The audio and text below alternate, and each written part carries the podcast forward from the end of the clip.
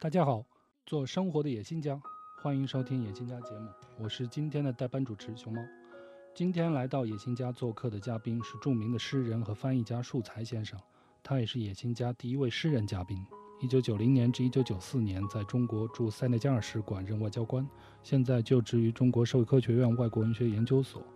他曾出版有《单读者》《树才诗选》《节奏练习》等多部诗集，是中文世界里重要的法语诗歌译介者。二零零八年获颁法国政府教育骑士勋章，同时树才也是首届徐志摩诗歌奖、首届中国桂冠诗歌翻译奖等诸多奖项的获得者。今天我们非常荣幸能够邀请树才老师来和我们聊一聊，一位诗人在一个野心时代何以自处。那么树才老师，请您来和我们野心家的小伙伴们打声招呼吧。朋友们好，好，树才老师，您的故乡是浙江奉化哈。其实也就是蒋委员长的同乡了，对，和他是同乡。嗯，您是农家子弟吗？我的头十八年都是在浙江奉化一个叫下城村的一个大村里，所以我父亲是小学校长、小学老师，我自己是在农村长大的。明白，明白，就是说您的童年和少年时期其实都是在真真正正的江南乡村度过的哈。江南水乡有山有水，很漂亮哦。那是一种什么样的生活呢？其实我们城市里长大的，或者说城镇里长大的孩子，其实可能很难想象这样一种生活哈。呃，山水之间吧，实际上是很理想的。现在回忆起来，呃，因为你出门就是田野，而且呢，我们那儿呢还靠海，象山湾，啊，也有，呃，浙东嘛，宁波一带它是有山。有山有水有河有田野，田野上一年四季是吧？有各色蔬菜，所以实际上是呃非常肥沃的自然环境。我自己体会最深的，实际上就是自由自在。明白。呃，直到一九八三年，舒才老师，您是呃参加高考，然后离开了这个生长了十八年的家乡哈。在这里呢，呃，我们要给。咱们的小伙伴们说一桩树才老师的传奇故事啊。他参加过五次高考，不好意思。我知道一九八三年您被呃北外法语系录取的时候也不过十八岁而已哈，怎么就已经参加了五次高考呢？这个说起来，朋友们有点嗯有点伤感啊，这是因为我呃四岁的时候我母亲病故哦，这样的话呢，我哥哥上学的时候。我父亲正好在小学当校长，所以呢，我也就跟我哥哥一起上学了。所以也就是说，我五岁我就上学了。那么我第一次高中毕业的时候是一九七九年，那个时候高中和初中我都是只上了两年，所以总共加起来，呃，从七零年上学到七九年高中就毕业了。嗯，明白了，是漫长的高考路。对。这个压力其实应该着实不小吧？您那个时候主意怎么这么正呢？嗯，那个时候实际上是一种很单纯的愿望，就是觉得走出农村，要飞向远处，要实现人生的野心，不，人生的雄心。首先一点，应该抓住高考的机会，因为高考一旦成功，可以说所有的事情。都换了面目，啊，户口变了，呃，农村到了城市，而且当时候的高考非常公平，一分差一分，明年再来考。所以作为农家子弟，自己就给自己暗下决心，这是一条，呃，自己可以把自己送下远处，送下更好的生活的一条路，一定要踏上。这也是那个时候时代的主旋律哈，是主旋律，或者说是唯一的一条路。所有的就是呃对自己有想法的农村的孩子，实际上是最大的激励。明白。那个时候您对法国文学有了解吗？为什么志愿会填法语系呢？纯属偶然呀。我实际上 除了语文好，学习其他的都不太好。偏科，数学就更差，理科的就更差。第一次高考就考了数学，就考了四分。我回忆起来，大概就一道题目，自己知道用哪个公式做，但是还是不会做。那个公式叫 cos 阿尔法减贝塔，我就想起了老师的话：你不会解一道题，你把公式列出来，也许老师也会给你一点分数。对我就列了这么一个公式。说起来很惭愧的，朋友们，嗯。呃，真的是很有意思。树才老师也是一个偏科的孩子，太偏了，我就偏文，哎，偏文。那外语也不是我的长项，嗯，哎，我就一直想考中文系。那最终为什么踏上法语系，纯属偶然，是因为以前看像傅雷翻译的法国文学作品，嗯。给了我很深的印象。嗯。哎，你那个时候已经读了《三个火枪手》啊，《基督山伯爵》啊，呃，《茶花女》啊，《悲惨世界》啊，所以呢，最后奇迹般的被外语类大学录取的时候，我们那个时候是得了分数，再填报志愿，在填报志愿的时候，我记得我在法语、德语和日语三个语言之间选择，当然最后还是一种文学的兴趣。嗯哎，吸引了我。我觉得法语这么优美的语言，就学法语吧。嗯，但是我中学学的是英语出发的，用英语考上的。嗯，我坚决不想学英语了。为什么呢？因为我的英语肯定会留级的，因为我是农村的死记硬背的英语，那没法儿跟城市里长大的孩子相比，所以我就给自己说，你就从零开始，重新学一门外语。如果能学通，那就说明你真的，呃，能学外语。如果学不通，我就想，也许再转到中文去。我想，就是最初所获得的那种人生的那种快感，它是法国文学阅读给我的。然后我凭着它去做了高考学哪门外语的选择，实际上兴趣引导我，最终我发现这是对的。我幸亏选择了法语，我一点不后悔，而且我深深的为自己感到庆幸。您真正迷上诗歌是在上大学以后吧？我知道那个时候，呃，像北大、北师大这样的学校都有很多的青年诗人，诗歌氛围非常浓厚。北外也是这样子的吗？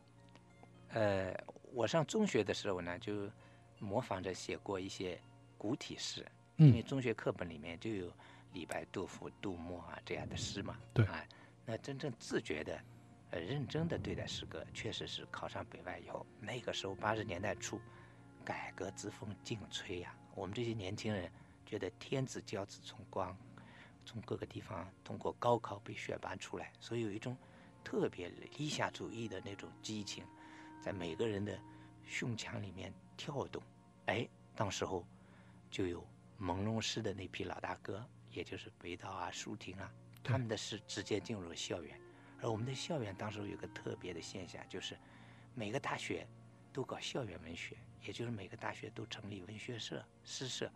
我在北外的时候，跟朋友们一起也成立了一个文学社，所以就这样认真的写起诗来。明白。这和现在其实，呃，即使是文艺青年们，大家都羞于谈论诗的风气，这个反差真是太强烈了啊、那完全是另外一个极端。那个时候，我记得在我北京外国语学院，现在叫北京外国语大学，对，能够加入我们的尝试文学社，他就是最优秀的。那个时候文学是热门，我觉得整个社会生活里面，它是文化生活的一个重心，一个核心。所有有才华的人，都想写写诗，都想写写小说，都想写写散文。为了什么？表达自己内心的感受，对对未来的理想。就像现在这个成绩最优秀或者说最有天资的孩子，呃，得搞搞金融或者搞搞 IT。只能说时代变了。对呃，您当时最初去，呃，真正的读诗写诗的契机是什么呢？有没有那么一个所谓奇迹的时刻？呃，我觉得就是当时我每天都沉浸在那种文学的氛围里，可以说我大学四年没有睡过一次午觉。为什么？就是为了写诗，坐在那个北外的花园里面，啊，或者有时候就到呃三环外头、西三环外头的田野里去溜达。那个时候有写不完的东西，我在大学里写了无数的诗，但是呢，我还真就喜欢诗歌这个这个形式。还有呢，就是因为我们有文学社，所以我们也有自己的刊物。那个刊物叫《泰思》，泰国的泰，思考的思，实际上就是英文 “test”，它的意思是尝试。我们把音译过来，就跟当年的胡适的愿望是一样的。对，就是要去尝试，主要是内心的这种诗情啊，每天都冲塞心胸，所以一醒来就想着要写诗，也写了无数的那种很轻盈的、嗯，飞翔的、浪漫的、要幻想之的那样一种诗句。现在看来就是一些练习，但是当时候自己觉得已经很了不起了。那个时候您。呃，有这么一种清晰的自我认知，就是我要成为一个诗人吗？那个还没有，只是被诗歌直接的吸引，狂热的投入进去。明白。那那个时候您喜欢的是什么样的诗人呢？最喜欢的还是直接接触到的朦胧诗的这些老大哥的诗。哦，明白。舒婷、顾城、北岛。哎，那时候的北岛的诗，可以说对我们有一种真正的开启个性的作用。就是说，每个人有他自己语言的个性，而且呢，要敢于表达内心。当然，他们那一代人写的也是比较激昂的，有一种愤怒的激昂。所以我现在觉得那是愤怒的一代。愤怒实际上他的背景和理由是他的个性。一个有强烈的个性的人才会产生强烈的愤怒，要不然他怎么都行，那他不会表现出这个愤怒。所以，愤怒出诗人。对那代那代人，因为他们经历的事情，让他们有这种感受。还有，他们把个体和社会是合在一起的。他们明明写的是个人的感情，但是把它放大到一个社会的感情。所以当时有一种写喜欢写史诗，哎，呃，还有就是写诗的这个大学生诗人之间、朋友之间的那种切磋，彼此之间也很激励。所以我感觉到。嗯，八五年，八五年的时候，我突然写了一首诗，叫《梦忆》，就梦忆，就是梦里说的话。对，我现在觉得这首诗让我感觉到自己还有那么一只脚跨进了诗的门槛儿窥见一点唐奥了。哎，现在回忆起来哈，当时我就是热情投入，榜样就是朦胧诗的。这些老大哥，明白。九十年代初的时候呢，舒才老师曾经在西非的塞内加尔担任外交官。提到诗人出任外交官啊，在我们国家，一个诗人外交官，您应该是一个非常罕有的例子吧？中国外交官去当事人确实不多，对拉美世界是一个传统。对，我觉得是值得赞美的传统。对，为什么他们有意识的去挑选优秀的诗人？代表自己的文化和民族和语言到其他国家做外交官，哎，这个我觉得这里面有一个很深刻的道理。实际上，诗人是民族自豪感最强的一类人，那他们也天然的有一种好的沟通能力，哎，因为诗歌本身就是交流的，是一种一种愿望，交流的一种形态。那么由他们去代表国家，呃，文化和语言，实际上很能突出国家本身的性格。中国比较少，我觉得这跟我们外交是比较特殊的。我们的外交有很多要求，就是说不是会外语的人就能当外交官的，他有很多看不见的条件，主要是政治条件。我觉得我在年轻的时候有这么一个，可以说是一个奇特的机会吧。哎，我的身份是经济外交官，因为我是从经贸部被选拔到外交部，然后呢派到大使馆，所以我工作的是在经商处，哎，而不是在领事部或者是在呃研究室。这个大使馆的构成也很奇特的，嗯，啊，除了外交部本身派他的本部，他主要是管领事的和管政治调研的，其他的。都是其他的部委派的，你比如说，经贸部是我们经贸部派的，哎，经商经商处是我们外经贸部派的，你比如教育处，那是文化处是文化部的外联局派的，武官处是总参二部派的，所以这样呢，构成一个大使馆的各个职能部门。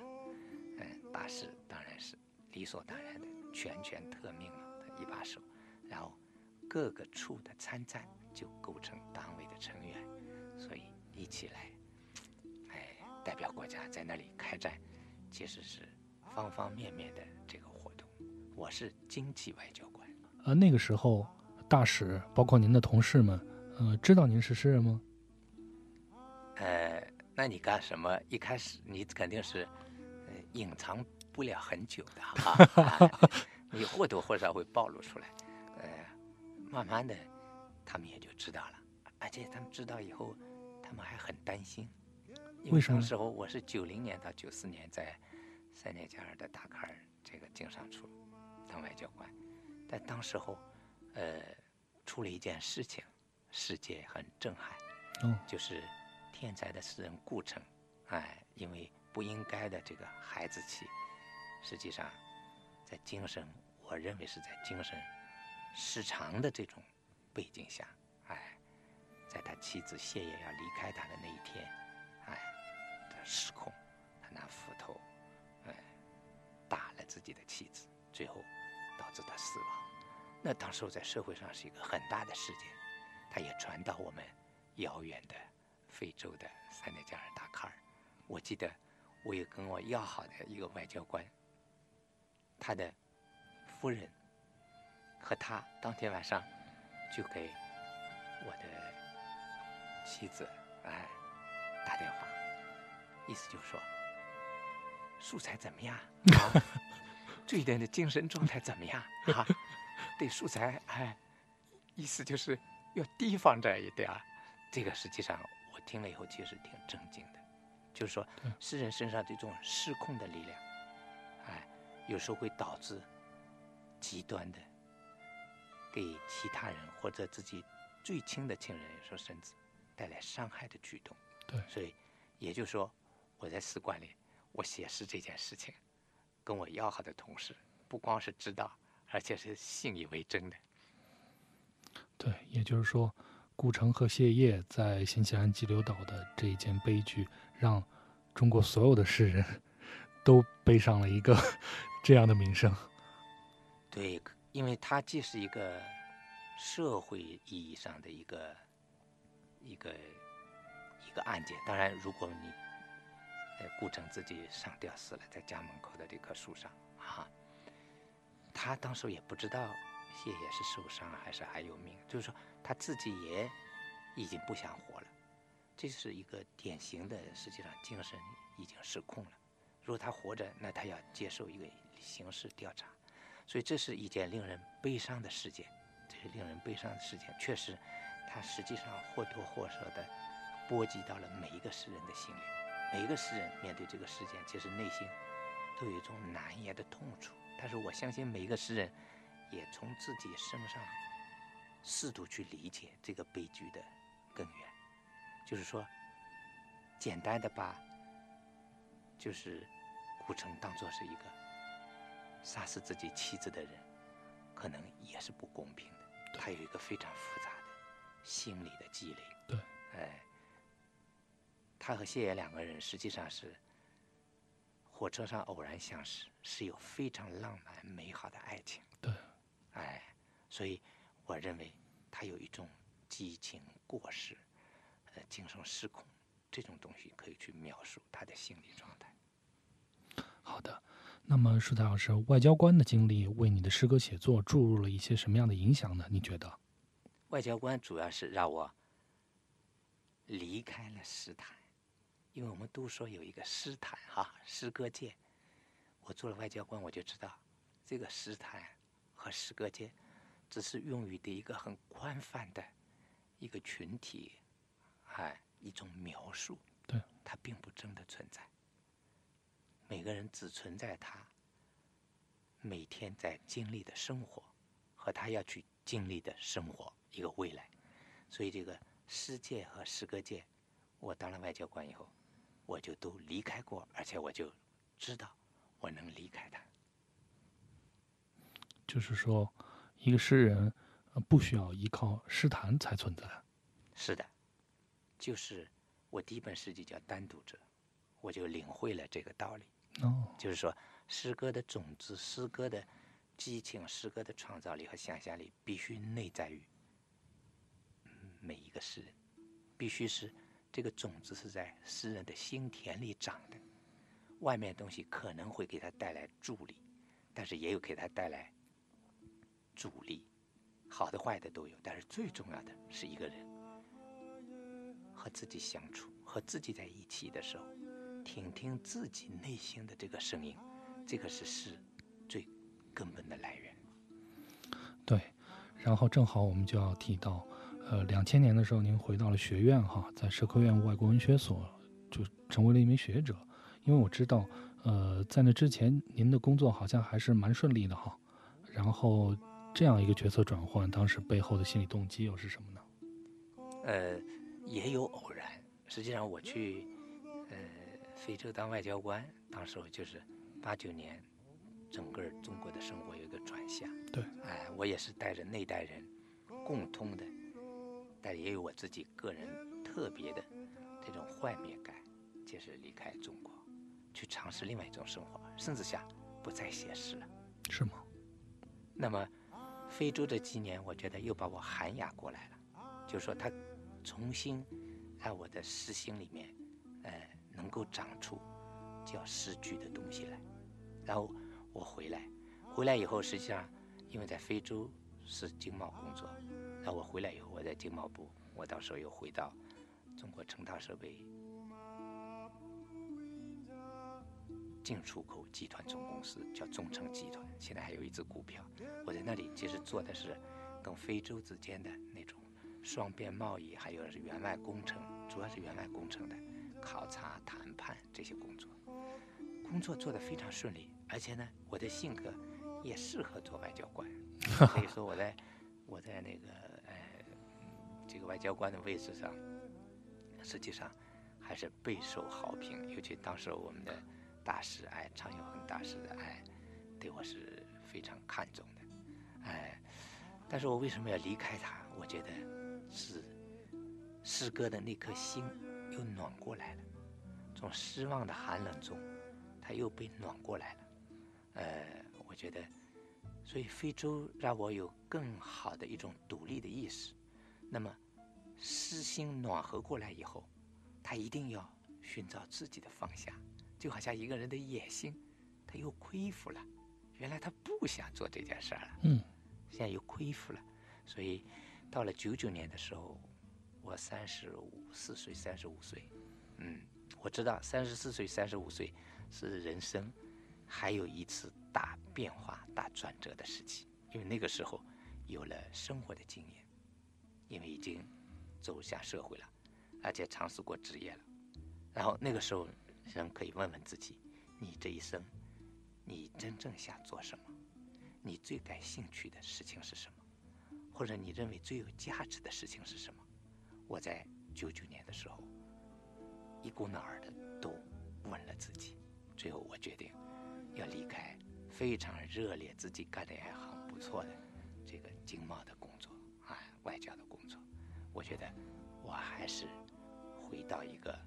不需要上班，有更多的时间用于写作、用于翻译、用于研究的这样一个工作，于是就奇迹般的混进了中国社会科学院的外国文学研究所。这个生活应该说是发生了非常大的一种变化哈。哎，舒大师，我想问，您当时呃回到像社科院这样的单位，那物质上有没有受影响呢？呃，我当时物质。比别的诗人比已经相当不错了。哦，因为朋友们知道，其实外交官还是一个，嗯，就是文质彬彬、衣冠楚楚的一个职业，是吧？他代表国家嘛，而且呢，呃，在国外挣的是美元工资，而且那时候我们挣的工资尽管不多，但是都能攒下来。嗯，就是生活的哈不楞登其他的费用，国家都给包了，所以我觉得我，呃。我觉得我的生活基础就是，呃，已经不错了，已经不错了。所以我想，急于找回来的是时间，足够的时间。所以就一个人生命就是时间啊。我们说那么说，但是很少人把这句话认真的去对待。对，我的那一年是很认真的去对待的。我觉得我只有换工作，换一个更加清闲的工作，我才能把时间据为己有。有了这个时间的这个生命，我的生命的这个野性、生命的雄心，才能回到我自己最渴望的那个路上来。我知道社科院好像是几乎不怎么坐班哈，一星期就上一天班。我是周二，当然我是呃纯粹的科研人员哈，嗯哎，就是没有教学任务上班。最小的，嗯，上班最少的。明白。呃，那个时候突然变成了这样一种，呃，这个很清闲的、很自得的生活状态，您满意吗？一开始我都不习惯，呃，举个例子吧，我已经坐惯了办公室，而且大部分事情在办公室里处理。到了社科院，我也在办公室那坐着。最后有一个同事，他已经习惯了社科院的工作，也了解他的性质，他就过来跟我开玩笑说：“素才，别傻傻的坐在这办公室了。”你这是没有活力要干呐、他说你应该去串门啊，啊，跟自己喜欢的老师啊或者同事聊天，对因为周二就是大家碰头的日子，嗯，他不是让你坐在自己的呃办公桌上，对，他没有领导来要求你做任何事情啊，啊，实际上后来我才理解这是一个呃研究工作，它的性质很特殊，实际上上班儿主要是不干活儿，大家呃我们会组织。去交流。哎，组织一些交流，有时候也是国外、国内的一些学者来做讲座，有时候开会。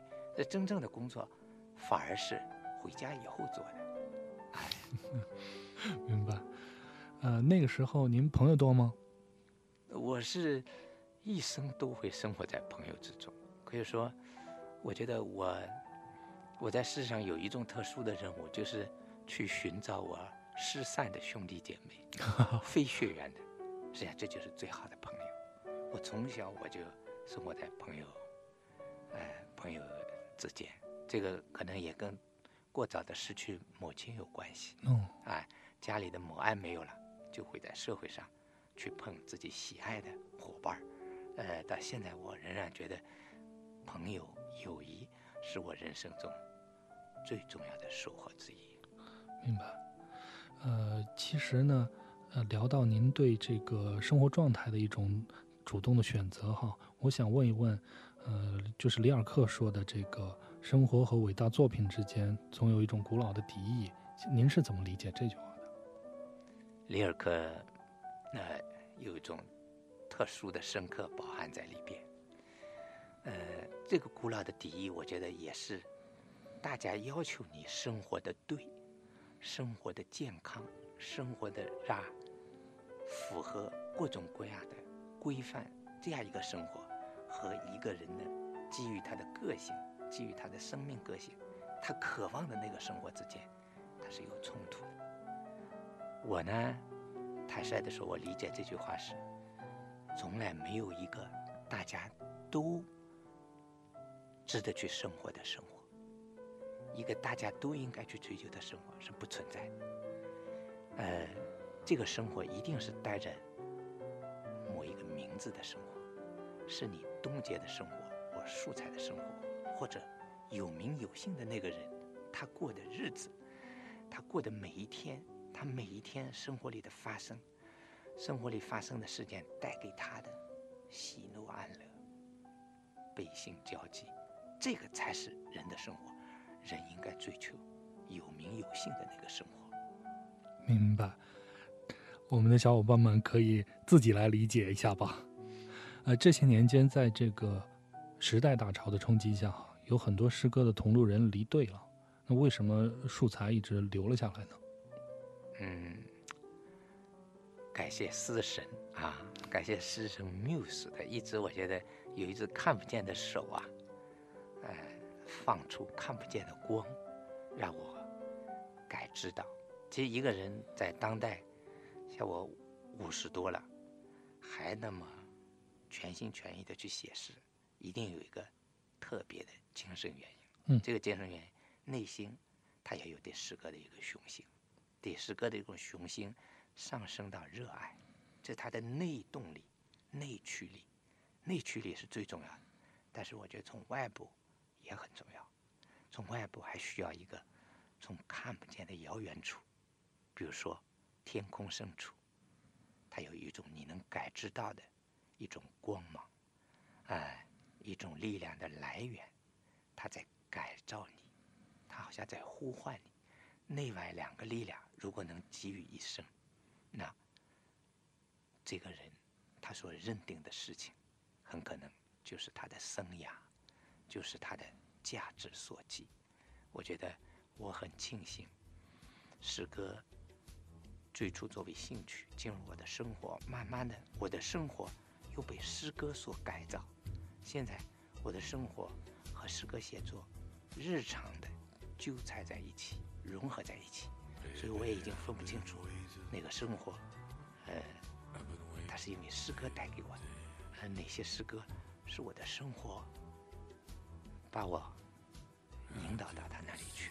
现在总的来说，我觉得是呃融为一体的，它就变成了我的一种生活的一种方式。我感知世界，我感知事物，我就已经